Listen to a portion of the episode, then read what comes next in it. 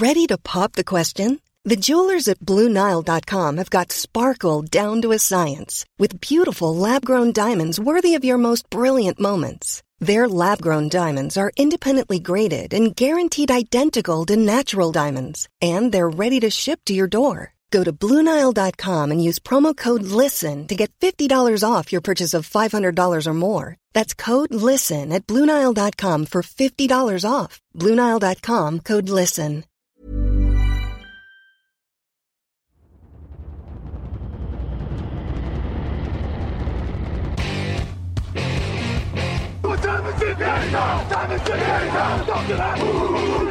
Ooh, what time is it now? What time is? Got gun, Hulk left slot. Dixie left, Key left. Mercedes, wide chip, Ricky. Fever left, 75, Katie, Omaha. Quick going.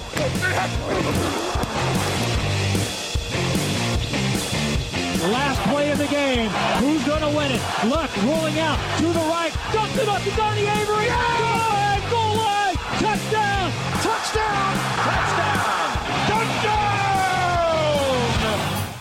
Hello, hello, bonjour et bienvenue à tous dans l'épisode numéro 526 du podcast Touchdown Actu. Alain Maté, très heureux de vous accueillir pour une nouvelle semaine NFL, la septième en 2022 et nous allons débriefer les trois plus grosses affiches, les trois matchs qui nous ont semblé en tout cas le plus significatif dans cette septième semaine. À mes côtés, Raphaël Masmejean est là. Bonjour Raphaël. Salut Alain, salut à tous. Raphaël, on va parler euh, encore des vieux. Semblerait qu'il y ait un, un, petit lien par rapport à la semaine dernière, effectivement. Bah ouais, on, on, on va enfoncer euh, Tom Brady et, Aaron Rodgers. Alors on, on, a eu des petits débats en interne, est-ce qu'on en fait trop sur eux, etc. Mais bon, on est d'accord que vu leur pédigré, c'est quand même notable ce qui se passe. Oui, oui, oui, c'est notable euh, vu leur pédigré, parce que c'était également deux des équipes favorites en NFC. Et quand on voit la dynamique dans laquelle ces deux équipes sont, euh, forcément ça remet un peu en cause tout ça. Alors on commence avec les Panthers 21 et les Buccaneers 3. Comme prévu, bien évidemment, les Panthers, qui ont perdu Christian McCaffrey pendant la semaine, ont battu les Buccaneers 21 à 3. On l'avait totalement vu venir, évidemment. Hein.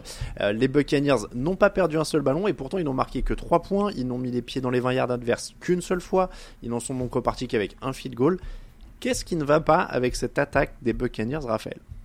Beaucoup de choses, euh, beaucoup d'erreurs individuelles, je trouve en fait, euh, notamment.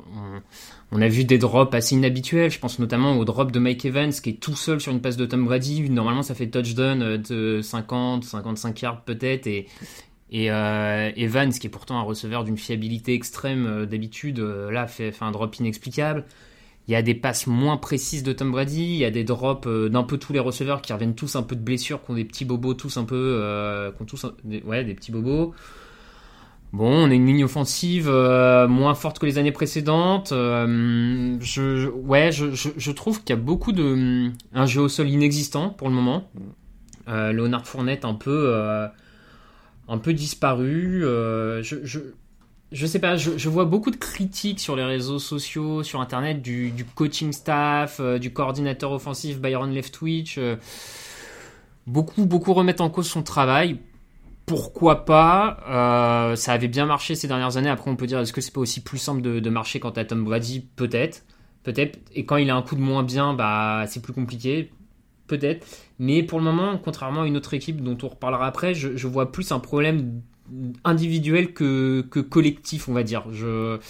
Et c'est peut-être ah bah... en ça où je suis moins, moins euh, pessimiste sur les, sur les Buccaneers que sur les Packers. C'est parce que je me dis qu'il y, y, a quand même encore la marge pour euh, rectifier des, quelques erreurs individuelles. Alors je partage, tu vois, sur les erreurs individuelles. Euh, le drop de Mike Evans, il est en début de match, il leur fait très mal.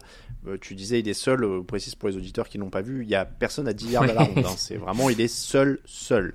Euh, Brady est à 32 sur 49 avec 290 yards. En effet, le jeu au sol est quand même sur courant très très alternatif maintenant depuis plusieurs semaines. Hein. On n'a pas dépassé les 65 yards du côté de Léonard Fournette depuis le deuxième match hein, de, de, la saison. Il a dépassé une fois les 100 yards, c'était en ouverture de la saison. Donc c'est très compliqué. Après, euh, moi justement, j'avoue que l'hypothèse du coaching, je vais pas dire qu'elle me séduit, mais je la trouve quand même intéressante parce qu'ils ont perdu Bruce Arians pendant l'intersaison. On Mm. a fait passer ça un peu pour une sorte de, de détail de leur intersaison. Bon, bon, Brady est parti, il est revenu, Arians est parti. Bon. Sauf que Arians, c'est quand même un coach offensif reconnu, qui avait fait beaucoup de boulot euh, dans, pas mal d'équipes euh, en tant que coordinateur, qui avait été coach de l'année, si je dis pas de bêtises, avec les Cardinals aussi, pour son, boulot offensif notamment. Et je trouve que ça se voit peut-être euh, sur le 2 sur 12 sur troisième tentative, sur le 1 sur 3 sur quatrième tentative, sur l'utilisation de certains joueurs. C'est pas forcément sur le jeu au sol parce que c'était pas la spécialité Mmh, de Bruce ouais. Arians, mais, mais je pense que euh, l'expertise d'un coach vétéran, parce que je vais pas, c'est pas forcément la faute de Left Twitch, mais la présence d'un coach vétéran peut-être dans ces moments-là. J'ai rien contre Todd Bowles, mais il s'était pas distingué comme étant un grand meneur d'hommes dans ses expériences précédentes, tu vois ce que je veux dire? Ouais, ouais. même s'il clashait avec Brady, et limite le fait qu'il clash avec Brady, ça a imposé un certain respect aux autres aussi, j'ai envie de te dire. Et, et je pense que ce manque de mobilisation, tu vois, ces dernières semaines, quand Todd Bowles dit euh, Ah oui, mais là, il y en a qui se reposent un peu trop sur leur laurier, Mhm. euh, il faudrait. Bah ouais, mais c'est à toi en fait, euh, Pépère, de, de faire en sorte qu'ils se reposent pas sur leur laurier. Euh, donc il va falloir leur dire en direct. Et, et je pense que, à la fois tactiquement et à la fois peut-être un peu dans le leadership, Bruce Arians, euh, il manque peut-être un peu pour moi, je trouve, à cette équipe. Ouais, peut-être, peut-être, effectivement, euh, sur le côté coaching, euh, head coach, qu'aurait pu changer la donne. Après, tu vois, là où j'ai du mal à. hum, Où je sais pas trop me positionner là-dessus sur le coaching, c'est que je, trouve que dans le plan de jeu, j'ai pas l'impression que les, que les Buccaneers en attaque jouent vraiment différemment de l'an dernier ou d'il y a deux ans quand ça marchait plutôt bien. Et j'ai. Voilà, encore une fois, ils ont pas réussi. Alors, là où on peut dire que c'est la faute de Byron Leftwich, c'est qu'il a pas réussi à trouver de solution pour compenser la perte de Rob Gronkowski. Euh, que ce soit soit par un joueur, soit par euh, des schémas. Là, effectivement, j'entends qu'il y a moins cette présence euh, red zone, cette présence euh, à ce niveau-là. Donc on peut lui imputer ça, mais sur le reste, je sais pas, moi je vois pas d'énormes différences là-dessus. Donc je suis un peu partagé sur le. J'ai pas l'impression que euh, Bruce Arians est parti et le playbook est parti à la poubelle avec et que du coup t'as un Byron Leftwich qui sait pas trop quoi faire, tu vois. Je je sais pas, je, je suis un peu un peu partagé là-dessus. je- Bon, on, on en- j'ai envie de dire, on n'en est même pas encore techniquement à la moitié de la saison. Euh, Non, ils restent ouais. en tête de leur division. Bon an, mal an. Alors, euh, c'est pas que grâce à eux qui sont en tête de leur division, c'est aussi grâce aux autres qui sont en tête.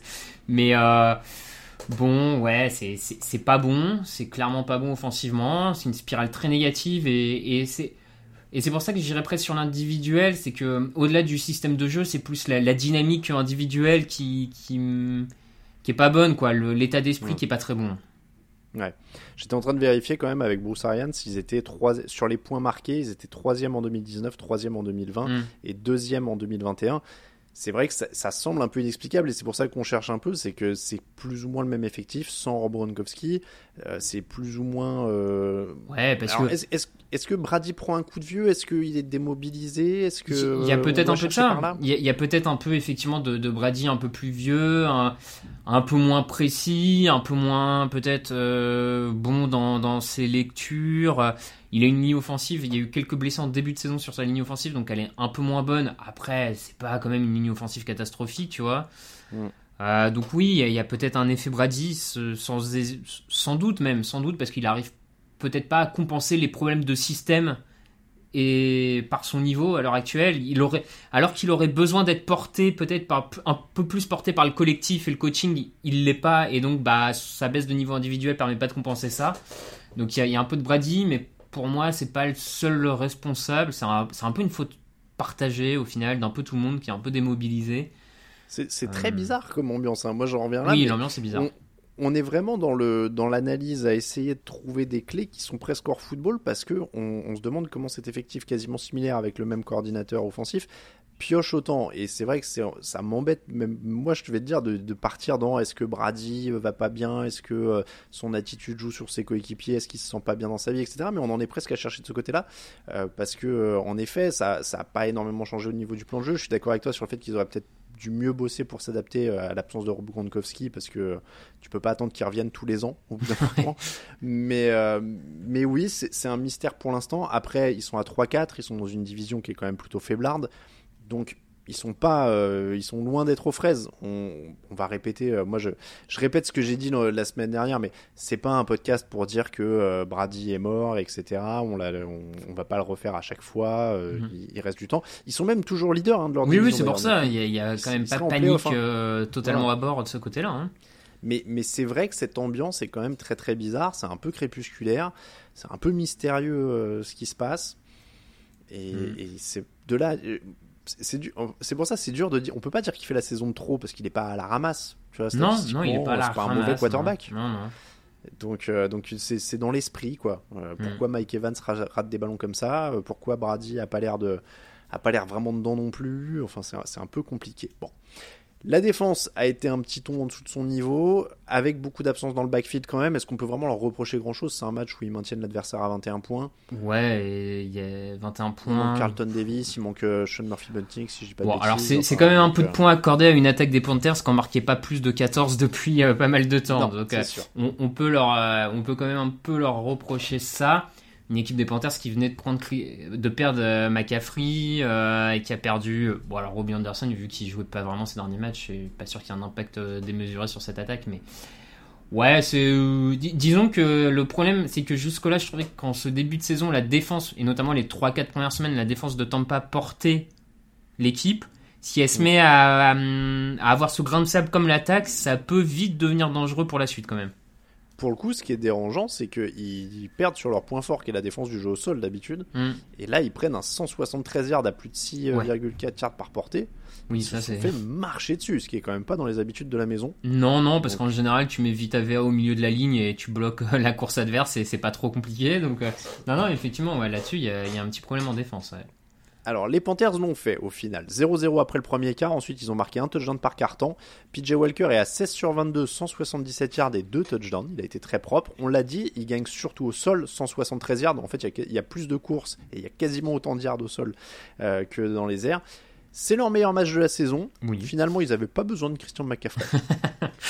Ouais, ouais, oui. Quelle grosse affaire, hein. tu récupères 3 ou 4 choix de draft ouais. et en plus tu gagnes. Non, non, mais après, si une équipe euh, qui est pas qui est pas inintéressante autour de laquelle reconstruire pour un nouveau coach l'an prochain, hein. il y, a- quand même une défense depuis le début de saison qui est so- solide, voire très solide, avec des joueurs de talent, des atouts.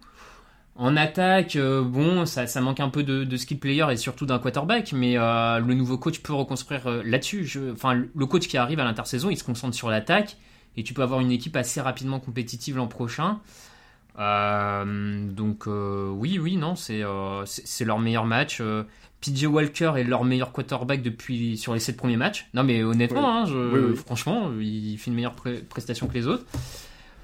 Bon, après, euh, je je suis pas sûr qu'ils en gagnent beaucoup d'autres cette saison, mais euh, T'as as deux quarterbacks choisis dans le top 3 de la draft 2018 dans Ouais, ton effectif et ton meilleur quarterback c'est PJ Walker. Quel, euh, quel enfer. Mais après, je suis d'accord avec toi. hein. Euh, belle base défensive. DJ Moore quand même, bon ouais, receveur. oui, oui. Euh, Après, ça fait a- pas beaucoup en NFL actuel. Ça hein. fait pas beaucoup. Il va Bon, falloir étouffer un peu quand même. hein.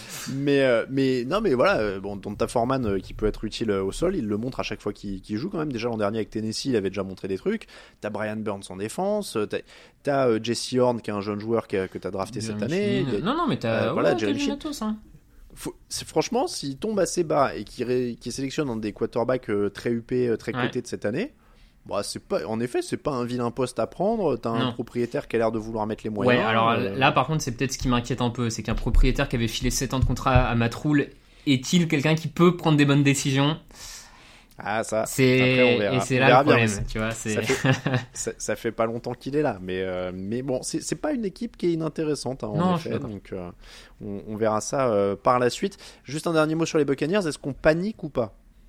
On va le demander toutes les semaines pour l'instant. Non, moi je panique pas encore. Je l'ai dit, principalement individuel. Je pense que ça peut encore se corriger et division qui va te permettre de rester euh, a priori en course pour les playoffs, euh, même avec quelques défaites en plus. On ne panique pas pour les Buccaneers. Les Commanders et les Packers, ça a fait 23-21 pour les Commanders. J'ai l'impression que c'est un peu les mêmes profils. C'est-à-dire que tu as l'équipe menée par un quarterback vétéran qui a perdu contre une équipe qui cherche un quarterback et qui jouait d'ailleurs aussi avec un quarterback remplaçant, euh, qui euh, a donc créé la surprise. Aaron Rodgers, lui, il panique pas. D'ailleurs, on parlait de panique, déclaration un peu lunaire, puisque après le match, il a expliqué que c'était peut-être même ce dont Green Bay avait besoin. Euh, de se faire battre, comme ça, personne ne les attendrait contre Buffalo. Alors, euh, très bien, hein, mais si tu joues comme ça contre Buffalo, euh, on en reparlera dans la preview, mais bon. Euh, donc voilà, selon lui, ils avaient peut-être besoin d'une troisième défaite de suite, parce qu'ils n'avaient pas bien compris avec les deux premières. On est obligé de parler de l'attaque et d'Aaron. Rodgers. Est-ce qu'il y a un problème avec lui? 47 yards seulement en première mi-temps on a quand même été habitué avec euh, Green Bay et Aaron Rodgers, et même avant avec Brett Favre et les autres, à, à beaucoup, beaucoup mieux. Il termine à 232 yards. Ouais. Qu'est-ce qui se passe? Alors là, là, là, pour moi, tu vois, c'est là où je suis un peu plus inquiet que, que Tampa. C'est qu'on a des erreurs individuelles. Je pense par exemple à Roméo Doux euh, qui, qui drop trois ballons, dont le ballon sur quatrième pour, en fin de match. Enfin voilà, t'as as des erreurs individuelles. Mais je crois qu'il y a en plus des, des problèmes de, de schéma et de coaching là vraiment plus criants que chez, chez Tampa.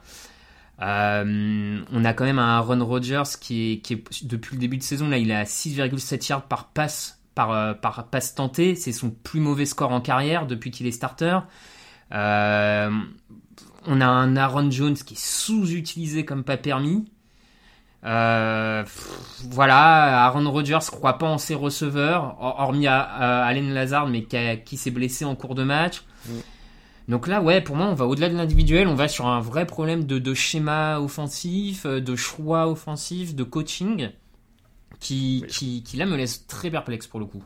Je crois qu'il y a tout euh, ce que tu as dit, et c'est ça qui est en effet euh, très inquiétant. Il menait 14-3 dans ce match, parce qu'en plus, il faut Oui. le dire, il commence en marquant deux touchdowns euh, assez rapidement. Dans le deuxième quart, il mène 14-3, et derrière, bah, ils mettent plus un pied devant l'autre. Alors, il marque à la fin, Aaron Jones fait un rapproché à la fin, hein, mais ils mènent 14-3, et ensuite, ils sont menés 23-14.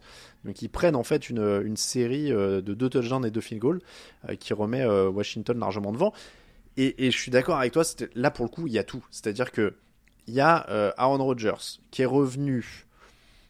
On savait pas trop, il avait flirté avec la retraite, etc.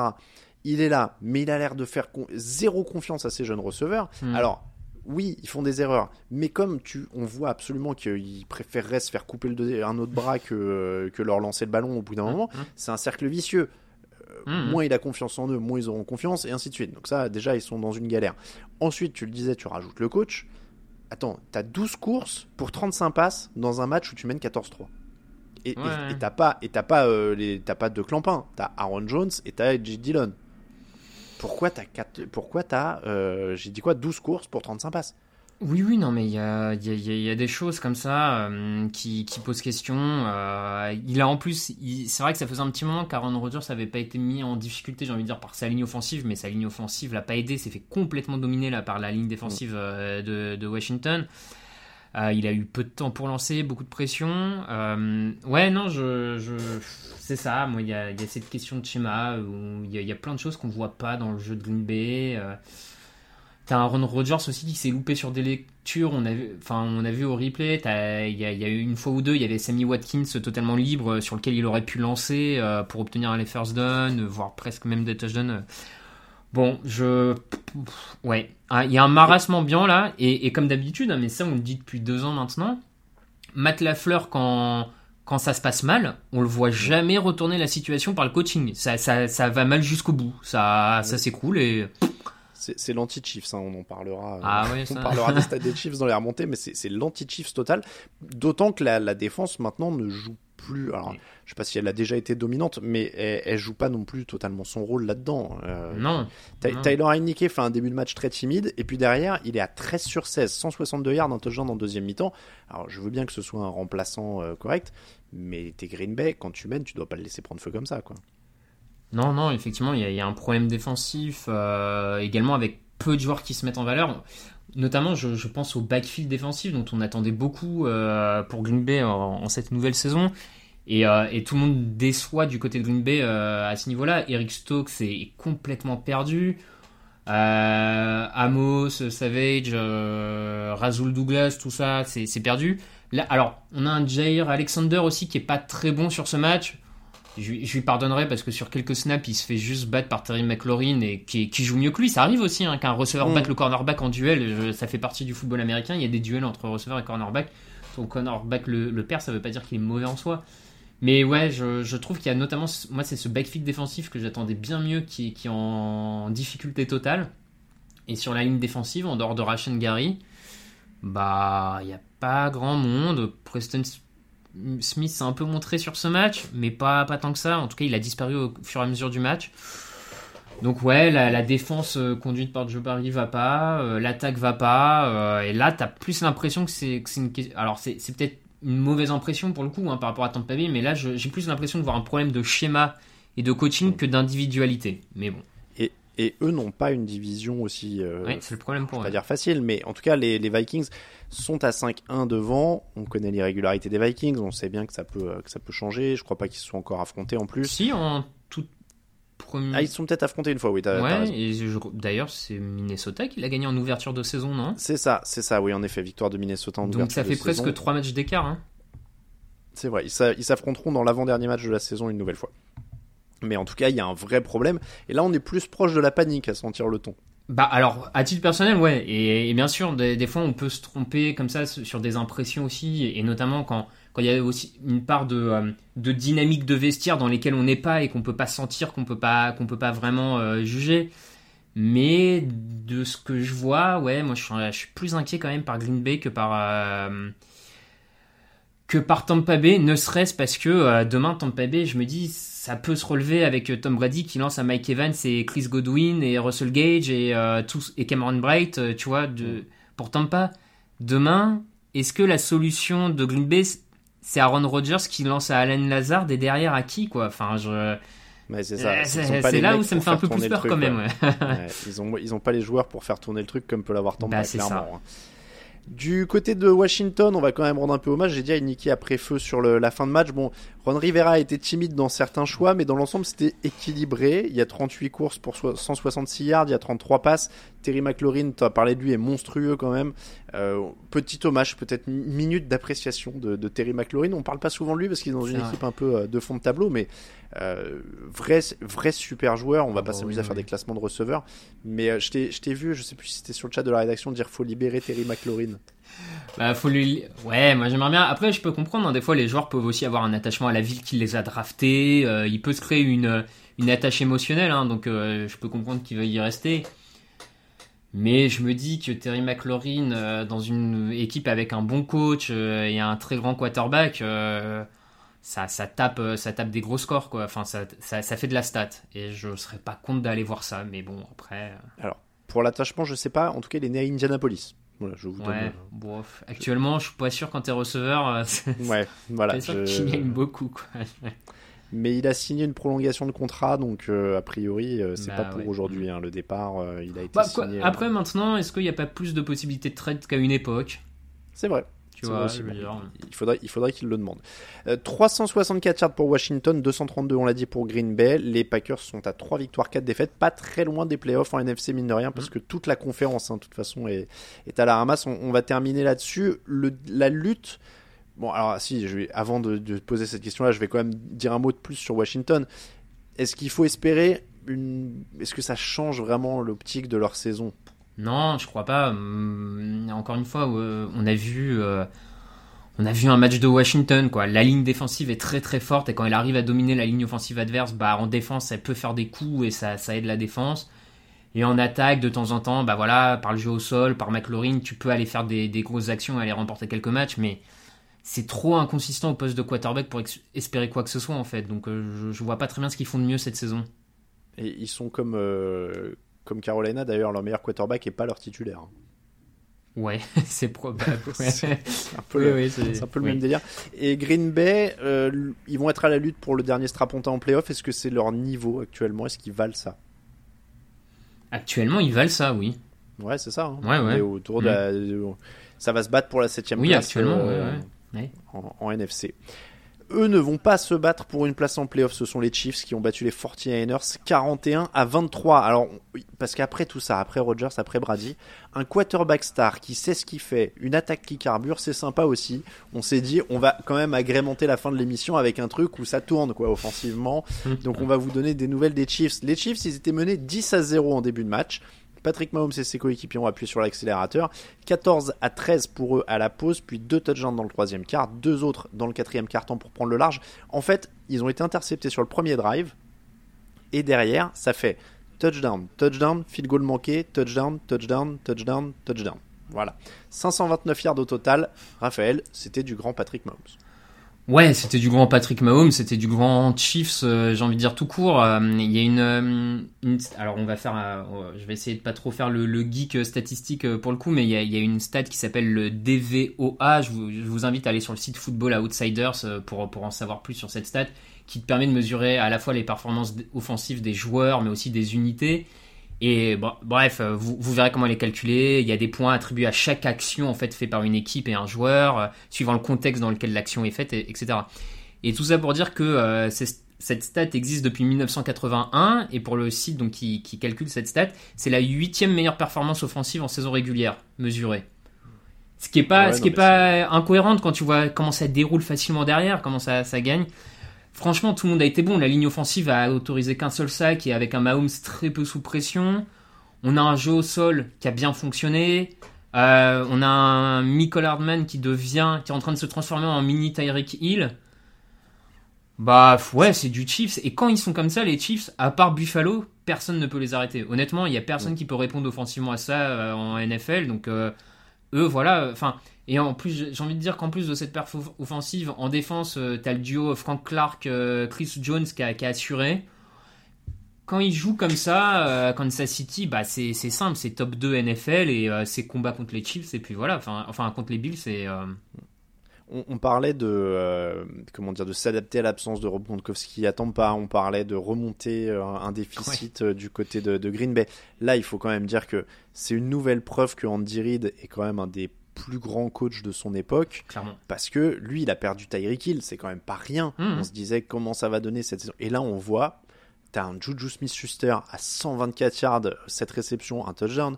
Marquez Valdez-Scantling, 111 yards sur 3 réceptions. Kelsey à droit à 6 ballons. Tu l'as dit, Michael Hardman, 2 touchdowns au sol. Il s'adapte aussi à- au, au mode, j'ai envie de dire. Parce qu'on nous disait, oui, maintenant on a des receveurs qui sont des, des multi-menaces, euh, Mhm. qui peuvent prendre le ballon dans le backfield, qui peuvent courir, etc. Je sais que même, euh, voilà, on aime bien ça du côté de San Francisco, par exemple.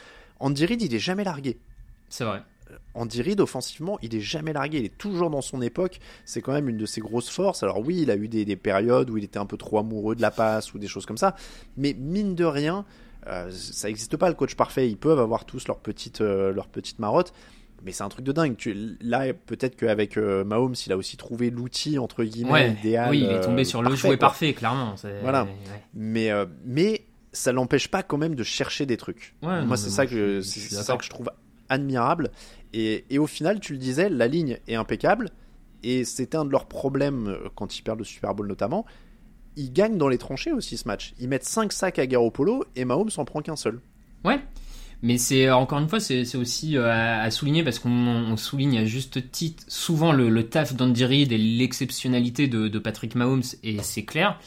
Mais mine de rien, ça taffe bien aussi dans les coulisses et dans le et le general manager parce que cette ligne offensive, tu disais, en deux ans, ils l'ont complètement restructuré, refondé. Hop, on fait un trade pour ramener Orlando Brown, on va chercher Joe Tunney, on draft Cleveland Frey, bam bam, on, on, on a Patrick Mahomes, il faut tout faire pour que ça se passe bien, et hop, en deux ans, on reconstruit une ligne offensive totalement de A à Z.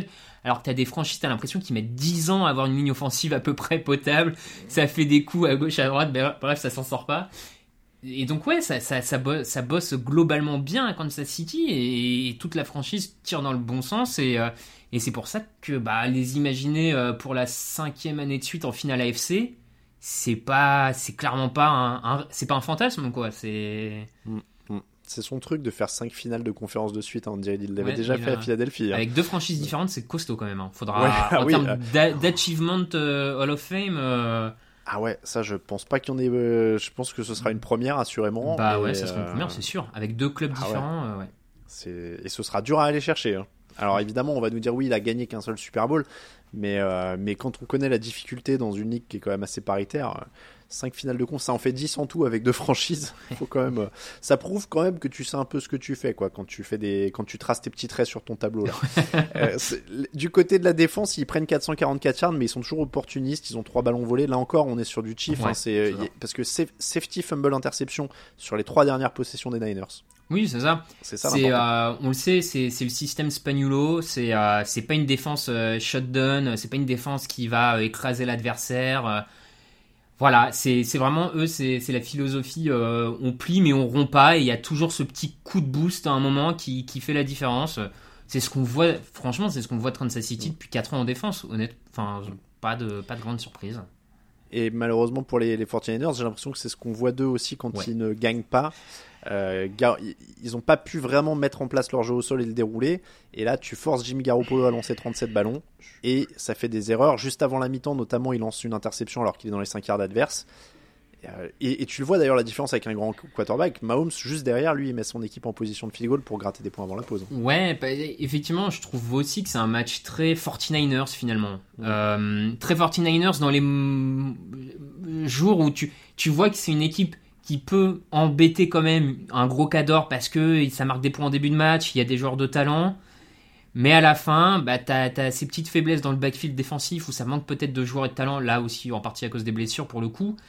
Mais offensivement, bah ça, c'est Jimmy Garoppolo, il peut pas suivre le rythme en fait de Patrick Mahomes et il fait ses petites erreurs. Il y a cette passe lobée là devant la end zone complètement débile qu'il fait. Enfin vraiment une, passe pareille en end zone, c'est c'est une horreur. Euh, et voilà, et t'as beau avoir plein de joueurs capables de faire du, yard après contact, euh, Kittle, Dibo Samuel, Brandon Ayuk, tout ça, bah, quand il faut que Garoppolo pousse un peu plus loin la balle, il y arrive pas et et ils ont et, et voilà et les Chiefs leur ont mis plein de gros jeux, eux ont pas su faire de grands gains et, c'est la différence offensive à l'heure actuelle, c'est le plafond de verre de, de San Francisco en attaque.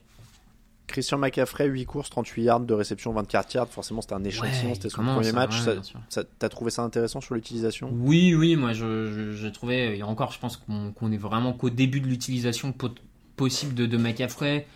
À mon avis, tu peux t'amuser à l'utiliser dans le slot, euh, en receveur presque, euh, et mettre Dibo Samuel dans le backfield. Enfin, tu peux essayer de faire des trucs un peu foufou, on l'a pas encore vu. Bon, c'est le premier match, et j'ai envie de te dire que vu le niveau en NFC, ils ont encore pas mal de semaines pour s'entraîner, se peaufiner, et, euh, faire bonne figure en NFC, quoi. Petite stat dingue pour terminer cet épisode. Les Chiefs ont été menés de 10 points dans un match 22 fois. Ça leur est arrivé 22 fois. Depuis Combien quand de fois euh, oui, très bonne. euh, je suppose que. Alors, tiens, tu m'as, tu m'as bien eu. Euh, je, je suppose que c'est avec Mahomes. Ouais. Je crois que Mm. la stat c'était euh, époque Oui, ça Mahomes. doit être ça. Donc, 22 matchs, combien de fois ils ont gagné? Fran- En étant menés de 10 points.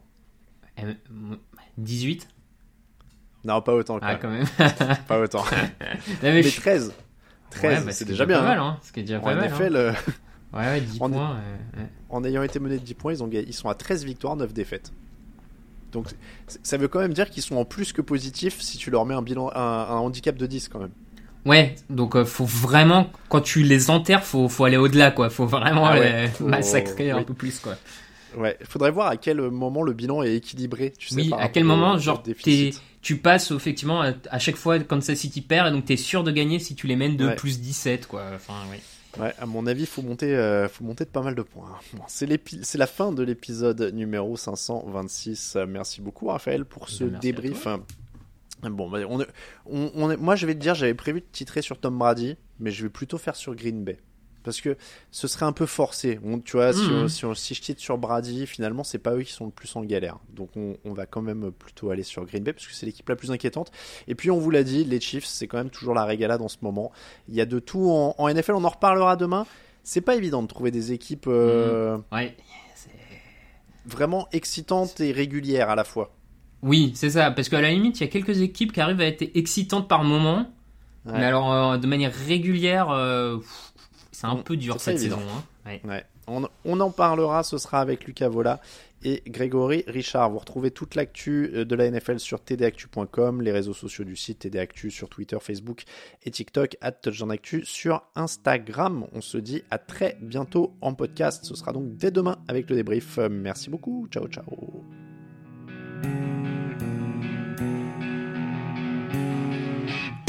Les meilleures analyses, fromage et jeux de mots, tout sur le foutu est en TDAQ. Le mardi, le jeudi, tel gâteau risotto, les meilleures recettes en TDAQ. Fumble pour JJ Watt, Bismuth pour Marshall Lynch, Procast Global Beckham, Tom Brady quarterback, calé sur le fauteuil, option Madame Irma, à la fin on compte les points et on finit en requin.